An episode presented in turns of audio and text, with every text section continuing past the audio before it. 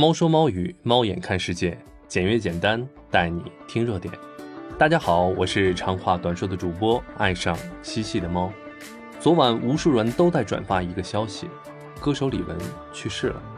一个名人的去世，总会勾起无数人的遐想，尤其是因为抑郁症而自杀，似乎更会让这事件充满了神秘感。由此，往往会导致很多无聊的揣测。比如，就有网友指出，李玟经历了一段不美满的婚姻，但是把讨论局限在婚姻破裂和两性问题上，在这上面发泄个人情绪，其实是对逝者的病情的不尊重，甚至是一种矮化。今天老猫想讲的不是无数头条里的 Coco，而是老猫作为一名普通的八零后的一员，缅怀那个曾经一代华语乐坛的里程碑。缅怀那个让我们曾经在 KTV 可以一支话筒连唱几个小时的童年偶像，更是缅怀那个一代巨星坚韧的一生。可能作为一个艺人，Coco 的一生被无限的放大了。我们看到的众多版本，让我们觉得他是经历了那么多的磨难，经历了那么多的不该承受之痛，这可能是他最终的病因。但其实我们每一个普通人的人生，真的就无风无浪了吗？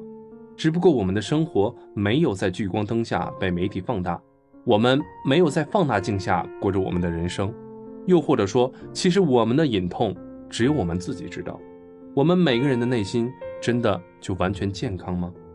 此前在很多人看来，Coco 是个热情奔放且充满才情的人，但为什么这样一个乐观开朗且热情的人会陷于抑郁症的泥潭呢？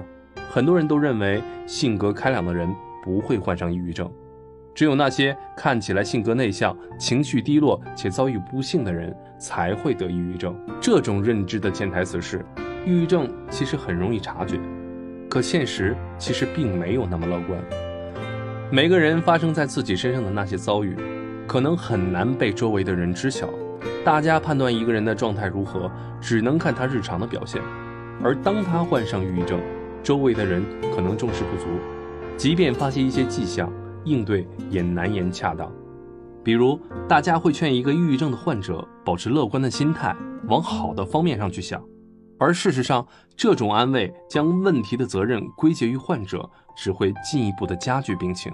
抑郁症并非简单的表现为情绪失落，并非单纯的情绪问题，很多的症状患者本人无法控制，不幸的经历加上心理的病症的加持，可能就是造成个人悲剧的。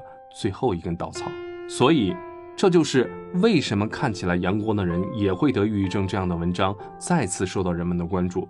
但愿今后出现类似悲剧的时候，不必再反复传播这种常识。